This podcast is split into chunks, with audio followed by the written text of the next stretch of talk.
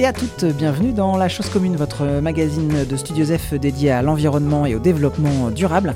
Alors que le salon de l'agriculture bat son plein, le grand raout parisien euh, devient le centre du monde agricole pendant une dizaine de jours. L'occasion pour nous de nous pencher euh, sur le premier syndicat agricole français, la FNSEA, qui a pesé de tout son poids lors des dernières manifestations du monde agricole et qui est aussi sujet à de nombreuses critiques de la part de ses opposants. On en parle aujourd'hui avec mes invités, deux membres du collectif XR41, Extinction Rebellion euh, du Loir-et-Cher, Upsal et Bergère. Bonjour euh, mesdames.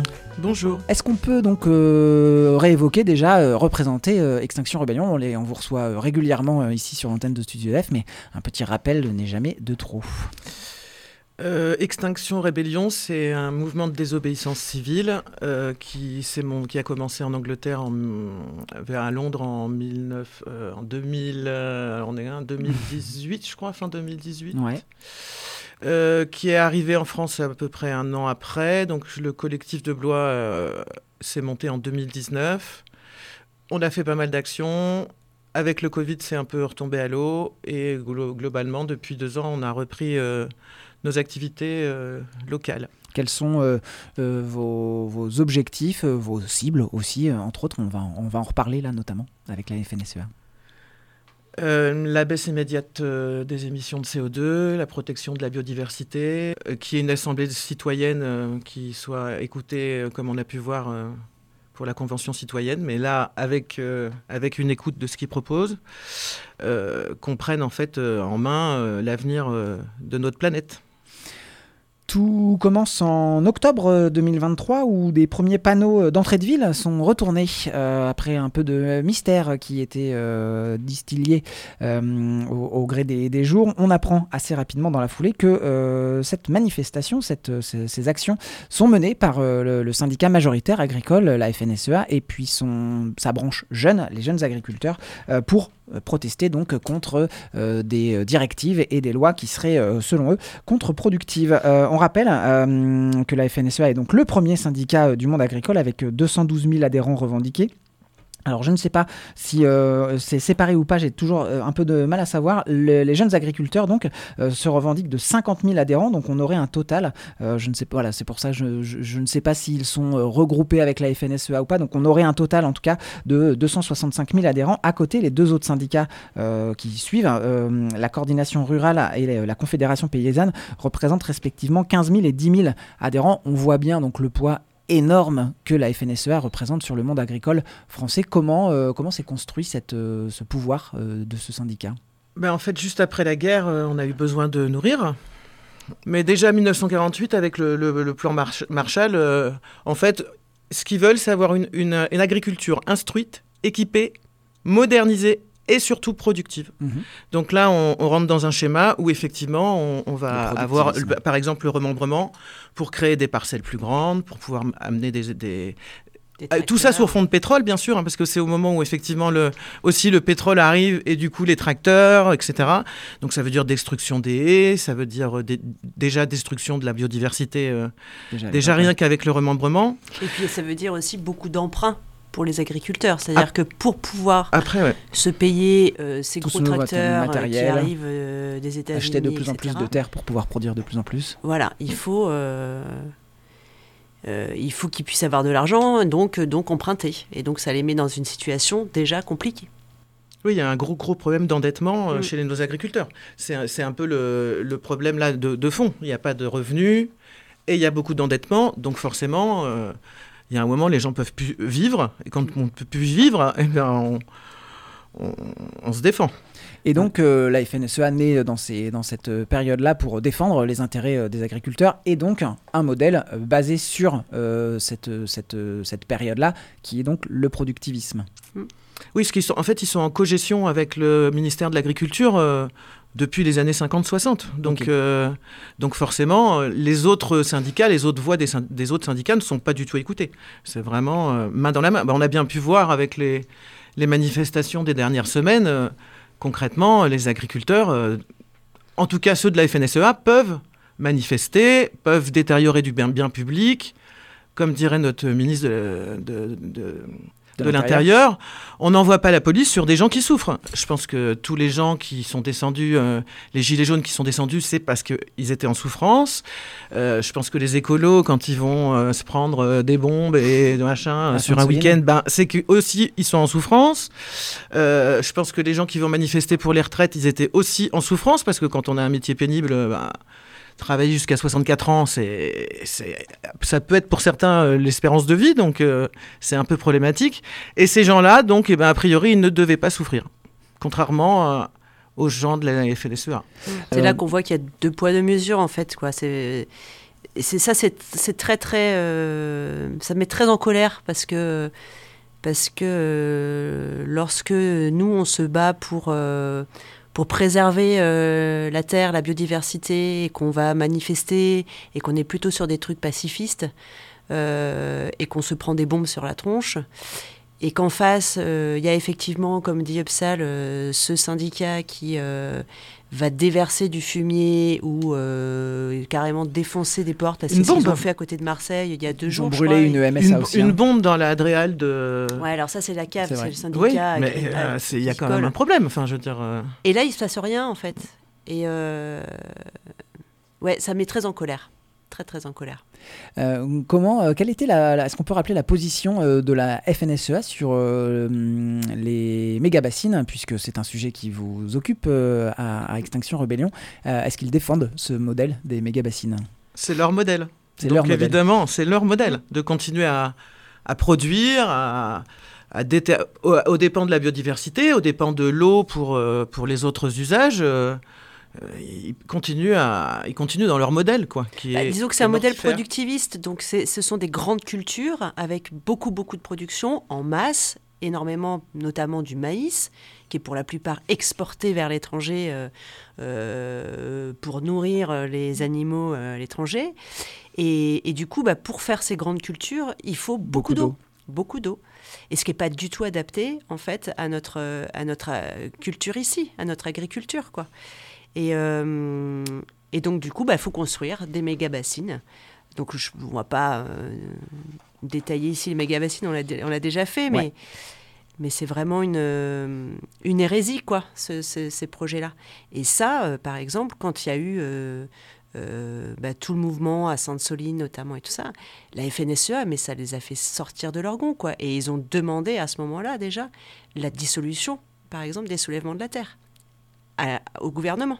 Donc c'est entre autres, en tout cas, euh, une, demande ou en tout cas une, suggestion euh, de la FNSEA euh, de dissoudre les soulèvements de la terre qui était arrivé jusqu'au jusqu'au ministre de l'Intérieur. Ah, c'est pas une suggestion. C'est un. Ils l'ont clairement demandé. Ok.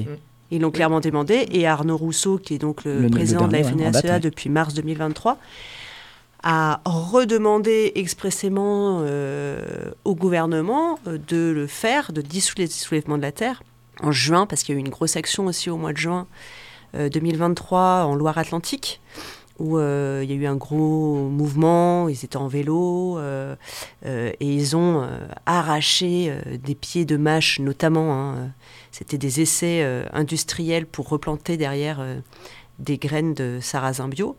Et donc ça, ça a été très très mal vécu par la FNSEA, et ils ont demandé expressément que les soulèvements soient détruits soit, soit dissous. Aujourd'hui, Arnaud Rousseau vient de refuser le débat euh, qu'a proposé le président Macron, qui était un peu surréaliste, entre eux et les soulèvements de la Terre. Euh.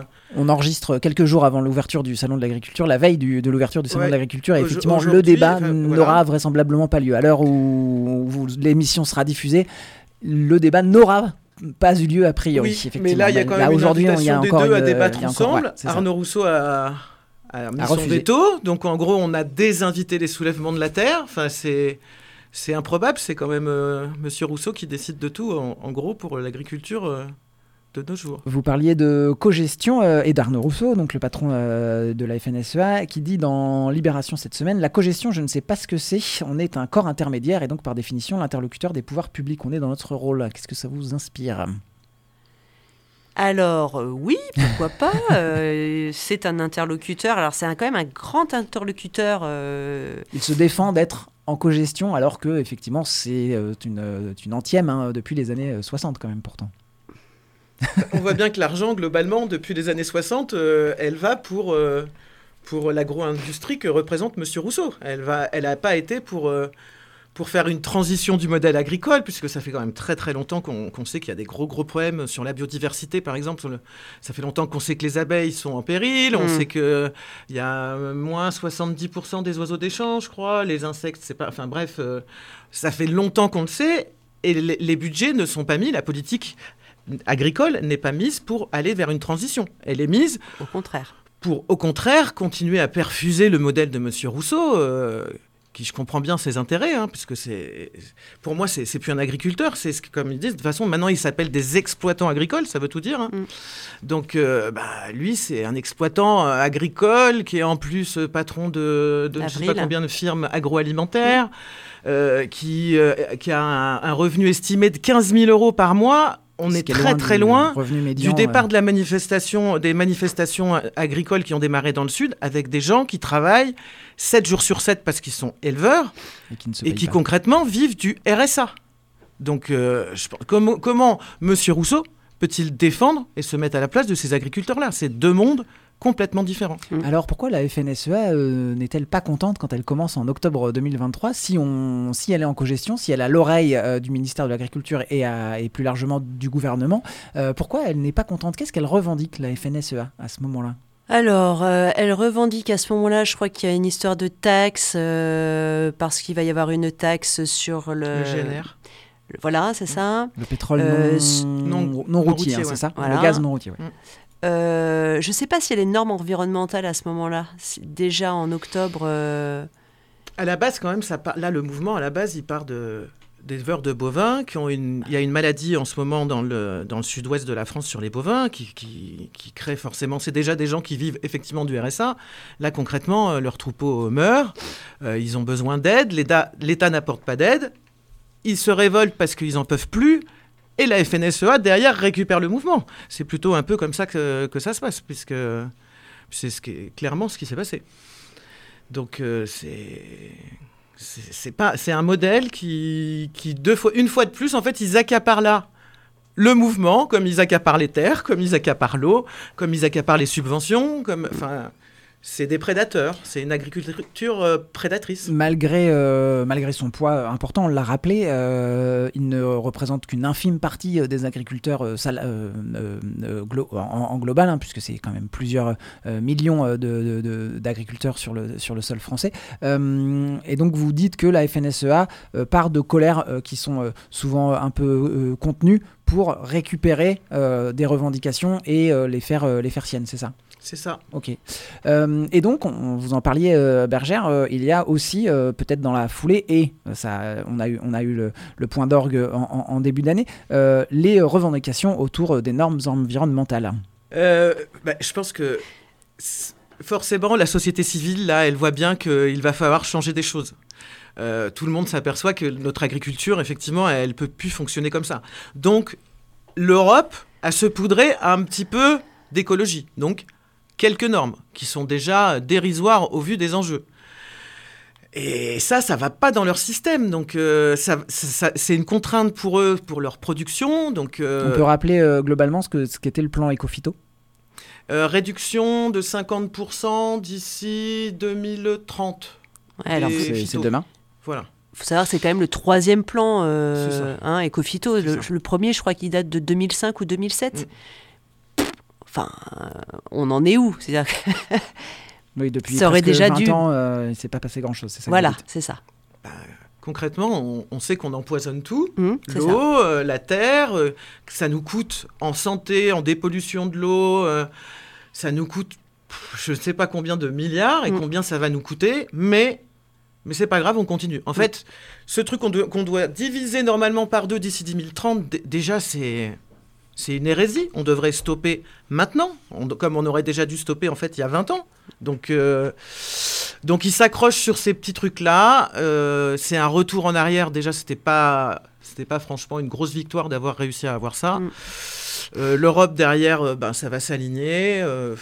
Donc oui, hein, pour euh, remettre dans le contexte, le gouvernement a, cédé sur le NODU, hein, c'est ça, c'est les notes de dose unique, euh, quelque chose dans le genre, euh, pour qui était un plan français un peu plus contraignant que la norme européenne, et donc le, le NODU sera définitivement ou en tout cas temporairement enterré pour repartir euh, sur les normes européennes qui sont euh, beaucoup moins contraignantes. C'est ça. Et donc euh, que, qui vraisemblablement satisfait la FNSEA. donc vous avez, on vous a, on vous a invité parce que vous, avez communiqué sur des actions récentes pour protester et alerter sur le rôle de la FNSEA et son, et, son, et son poids trop important par rapport aux enjeux climatiques et, environnementaux. Est-ce qu'on peut en parler un petit peu? Euh, bah, voilà, suite à, leur action qu'ils ont fait là, donc en novembre 2023, euh, donc de retournement de panneaux. Ce qui était assez fou, hein, euh, ils ont été très bien organisés. Ils ont été protégés par les mairies, la police. Ouais, et, les panneaux sont restés retournés. Il y en a encore qui sont retournés. C'est possible qu'il en reste encore quelques-uns. Alors ici, on n'en a pas vu beaucoup encore retournés, mais il y a certains départements où il y en a encore beaucoup. Le sud-ouest peut-être ou Ouais, et dans le Maine-et-Loire aussi, a priori, c'est très très présent encore. Euh, et donc on voit aussi que, euh, voilà, eux, ils peuvent faire des actions et il se passe pas grand-chose en fait. C'est-à-dire que euh, les panneaux, ils, ont, ils, auraient pu être retournés deux jours après, mais non, on laisse comme ça. Donc quelque part, ça ne déplaît pas vraiment au pouvoir public. Au pouvoir public, quoi. donc nous, ça nous a un petit peu agacé. donc on a décidé de, de réagir, et puis parce que c'était un appel aussi national de plusieurs organisations. Euh, de faire ce, cette action. Donc euh, nous aussi, on a investi euh, les panneaux, les panneaux, des villes. Et puis, on a mis ce qu'on pensait de ce, de ce syndicat. Voilà. je n'ai plus, j'ai plus les photos en tête. On pouvait y noter pesticides, agriculture destructrice, ce genre, de, ce genre de choses. Alors, c'était aussi, je pense, il y avait on pouvait y mettre plusieurs significations, mais euh, par exemple, quand on a mis pesticides euh, sur le panneau à la place du nom de la ville, bah, c'était aussi pour dire, bah voilà, peut-être que plus tard, euh, nos villes, elles s'appelleront comme ça, puisque de toute façon, on a décidé de continuer à utiliser des pesticides et du glyphosate et ça peut être. Glyphosate sur Loire, ça sonne bien. Hein, ça sonne bien, voilà. Et puis, et puis il y avait beaucoup de beaucoup d'affiches où c'était FNSEA, Mafia, parce que oui, pour nous, ça s'apparente un peu à ce, à ce système-là, quoi. Et il y en avait aussi où c'était la FNSEA tue ces paysans, parce que oui, on estime qu'en fait, euh, ce syndicat majoritaire et, ces gros, euh, gros businessmen qui sont à la tête, euh, en fait, n'aident pas du tout les agriculteurs. C'est ce que disait Upsal tout à l'heure. quoi. Ils voient, eux, leurs propres intérêts, qui sont énormes, mais, mais les agriculteurs qui bossent, eux, énormément. il n'y a, a pas les mêmes réalités de terrain, je crois. Alors comment explique-t-on que euh, les agriculteurs euh, qui sont syndiqués euh, à, la FNSEA poursuivent cette, cette fuite en avant Ils peuvent pas fuir le, modèle qu'on leur a imposé voilà, depuis peut-être des fois deux ou trois générations. Et il est trop compliqué d'en sortir alors il y a ceux qui gagnent beaucoup beaucoup d'argent, donc qui n'ont pas envie d'en sortir, parce que quand on a des gros salaires, qu'on construit des... Les grands cultivateurs de, de Beauce notamment, hein, sur Voilà, bah, la FNSE à la base c'est beaucoup beaucoup euh, des gros céréaliers, hein, c'est euh, la base, l'historique de la FNSEA c'est ça. Euh, et puis il y a aussi tous ceux qui sont un peu plus petits, mais comme disait Bergère, il y en a qui sont carrément vraiment surendettés. Mmh. Mmh. Donc en fait, il continue, il continue parce que parce qu'il faut rembourser les emprunts, parce que euh, voilà, donc il y a des gens qui travaillent à perte pour rembourser ces emprunts. Et il continue à croire à la FNSEA alors que c'est la FNSEA qui, qui les pousse dans, dans, dans, le mur, qui les pousse dans le vide. Euh, là, on va avoir un gros gros souci en plus parce que Là, concrètement, il va y avoir toute la génération du Pépi Boom. Là, il va y avoir plein d'agriculteurs qui partent à la retraite. Donc, en fait, ce qu'il faut savoir, c'est la moitié des, des, exploitations là vont devoir retrouver un repreneur. Est-ce qu'on part sur le modèle FNSEA, où en gros, c'est encore des, gros agriculteurs qui s'agrandissent, donc avec des salariés, ou alors, ou alors carrément c'est des fonds de pension, c'est voilà, ça devient de l'investissement. Ou alors on va dans un autre, euh, dans un autre modèle, euh, plus euh, lié à la Confédération paysanne, où on réinstalle des jeunes sur des exploitations à taille, à taille humaine. Pour ça, il faut aussi changer la PAC, enfin, il, va falloir changer plein plein de choses. il va falloir respecter la loi Egalim, parce que concrètement, l'État fait des lois, mais même elle ne respecte pas ses propres lois. Donc, donc il, va falloir, il va falloir vraiment choisir, choisir notre modèle. Là, on est vraiment à la jonction. Je crois que la crise agricole, elle peut être un justement le, le point de... de départ d'une nouvelle voilà voilà de qu'est-ce qu'on fait maintenant euh, est-ce qu'on prend ce sujet-là en, main parce que c'est notre alimentation c'est euh, euh, c'est la vie de nos enfants, c'est la biodiversité, c'est l'eau. Il y a un énorme problème avec l'eau parce que non seulement elle se raréfie, mais en plus elle, devient, elle va devenir impropre à la consommation. Donc entre les villes qui n'en auront plus et les villes qui en auront mais qui ne pourront pas la consommer, euh, l'eau, c'est quand même l'enjeu, c'est la, base de la vie. Donc, euh, il va falloir vraiment se poser des bonnes questions. Et il faut peut-être profiter de cet élan et justement être en face de la FNSEA pour dire, euh, pour dire stop et pour, pour être un contrepoids maintenant que l'équilibre est en train de bouger. quoi. Par exemple, si on prend l'exemple de la PAC, alors après, on n'est pas non plus des experts, voilà, mais la PAC, donc la politique agricole commune, euh, elle verse des aides en fonction du, nombre d'hectares euh, qu'ont les agriculteurs et agricultrices. Et par exemple, M. Rousseau, euh, par an, il a 173 000 euros d'aide de la PAC. Je ne suis pas certaine que ce monsieur, il ait besoin de ça, en fait. 170 000 euros, oui. Hmm. Voilà. bon, il a 700 hectares. Et donc c'est ça aussi, enfin c'est ce qu'on disait au début de, de, de, l'émission, c'est que euh, à la fin de la guerre, il faut, euh, il faut avoir des grandes, des grandes cultures, euh, et puis parce, ces grandes cultures, elles amènent à plus d'aide encore. Donc, enfin, je sais pas si je suis claire là, mais bah, moi, je suis agricultrice, concrètement, autour de chez moi. Euh, ça fait 20 ans que je suis installée. Je n'arrive à récupérer aucun hectare, puisque un autre agriculteur qui est en conventionnel à côté, qui est déjà un très gros agriculteur, récupère chaque terre qui se libère. Et ça fait 20 ans que ça dure. Alors que je suis éleveuse, que j'aurais besoin d'avoir des terrains qui soient proches de chez moi, parce que j'ai des animaux à naître, etc. Et c'est impossible. Et comme souvent sont liés, ben, les gros agriculteurs sont aussi à la tête de la FNSEA ou aussi on déplace dans les SAFER. La SAFER, c'est ce qui contrôle la, redistribution normalement des terres agricoles et la protection des terres agricoles. Ben, comme tout est un peu phagocyté euh, par ces mêmes agriculteurs, eh bien, eh ben, la SAFER joue son rôle, surtout qu'elle est qu'elle elle est plus financée euh, vraiment par l'État, mais par les ventes qu'elle fait. Donc, euh, donc tout est biaisé en fait et le, système ne fonctionne plus. Donc il, va falloir remettre à plat le système. Parce que, parce qu'en plus, ces agriculteurs-là, souvent, c'est comme ils ont beaucoup euh, d'hectares, ben, c'est aussi beaucoup de pesticides, beaucoup de fongicides. c'est des terres encore de détruites. c'est un, un, modèle qu'on ne peut plus voir. C'est un modèle qui, qui arrose euh, moi, je le vois arrosé en plein soleil avec des fuites d'eau partout. Euh, bah, quand il fait 40 degrés, que le département d'à côté est en restriction d'eau, et que là, 40 degrés, ça arrose aussi sur le chemin, qu'il y a des fuites immenses partout, je me dis, bon, ben, tout est permis, quoi. Ces gens-là, ils n'ont ils ont pas les mêmes règles que les autres. Et mm. ça, ça c'est un modèle qui est plus possible. Est-ce que c'est un modèle qui est malgré tout en, voie d'extinction où il a encore malheureusement de, beaux jours devant lui, selon vous? Ben, On voit le résultat là avec les, manifestations. ils étaient à 80 tracteurs sur la, le parvis de la Halograin euh, il y a 15 jours. Mm. C'était assez lunesque. Euh, avec les, en toute connivence avec les forces de l'ordre. Mm. Enfin, c'était assez lunaire. Donc, euh, pour l'instant, on a la réponse. En tout cas, le gouvernement Macron, clairement, bah, plébiscite, euh, plébiscite ce, modèle. Est-ce que vous avez euh, des choses à, rajouter euh, sur, sur, ce, sur le sujet et puis plus globalement sur le sujet de l'agriculture? Non, moi juste je, je, un petit conseil de lecture.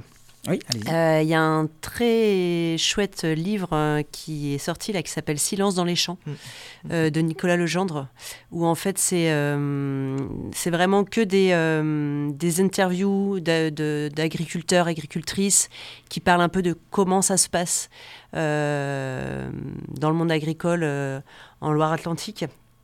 Et voilà, si ça intéresse les gens pour avoir une idée, parce que nous, on peut paraître toujours pour des euh, éco-terroristes, euh, extrémistes. On en revient toujours ici. donc, donc voilà, c'est un, un, bouquin qui montre bien un peu l'omerta dans ce milieu-là qui est le prix Albert Londres, euh, donc euh, récompensé par la plus haute distinction euh, des œuvres de, journalistique de l'année. Plus facile d'accès peut-être les algues vertes, qui sont déclinées en BD, qui sont déclinées en film, qui sont vraiment pour le coup très facile d'accès, où déjà on comprend bien tous les liens mm. entre politique, gros agriculteurs, syndicats majoritaires. C'est assez clair. Et la détresse, et la détresse, surtout, on voit bien la détresse des agriculteurs parce que, effectivement, quand on est agriculteur, on, on, vit de la terre. Moi, moi je, fais mon foin euh, depuis de nombreuses années. Je peux vous dire que la chute des, oiseaux des champs, la chute des, des insectes, j'ai pas besoin de, des médias, je, la vois, je l'ai vu, euh, ça a décliné à une vitesse euh, assez hallucinante avec, avec des contreparties. Moi, j'ai jamais eu autant de tiques, par exemple, dans mes chevaux, dans, dans, mes partures, pardon. on sait que les tiques, ça va amener plein de maladies, que c'est euh, des insectes que, qu'on n'avait pas avant, qu'on a toute l'année, alors qu'avant on les avait deux trois jours l'été. Enfin, il y a un, dérèglement qui est, qui est, visible à l'œil nu pour peu qu'on soit dehors. Donc, donc forcément, euh, c'est c'est très très bizarre de voir que, que ces gens qui vivent de la terre, qui souvent hérité les exploitations de leurs parents, de leurs grands-parents, qui souhaitent le transmettre à, à leurs enfants, continue dans ce, dans ce modèle qui, qui est en train de tout saccager. Les terres ne, mm. seront plus fertiles, on n'aura plus d'eau. Euh, je ne comprends pas cette obstination. Voilà. Eh bien, on souhaite, euh, on passe le bonjour à Arnaud Rousseau euh, après cette émission, euh, voilà, qui nous, qui nous écoute, et on souhaite un joyeux salon de l'agriculture à tous et à toutes. Merci Extinction Rebellion 41, UPSAL et Bergère d'être venus dans cette émission pour nous rappeler le rôle majeur de la FNSEA dans l'agriculture contemporaine. L'émission sera à retrouver en podcast évidemment pour en savoir plus et les liens vers pour rejoindre Extinction Rebellion également. Merci à toutes les deux rejoignez-nous surtout. Merci à toutes les deux et à très vite dans La Chose Commune. Salut à tous et à toutes. Merci.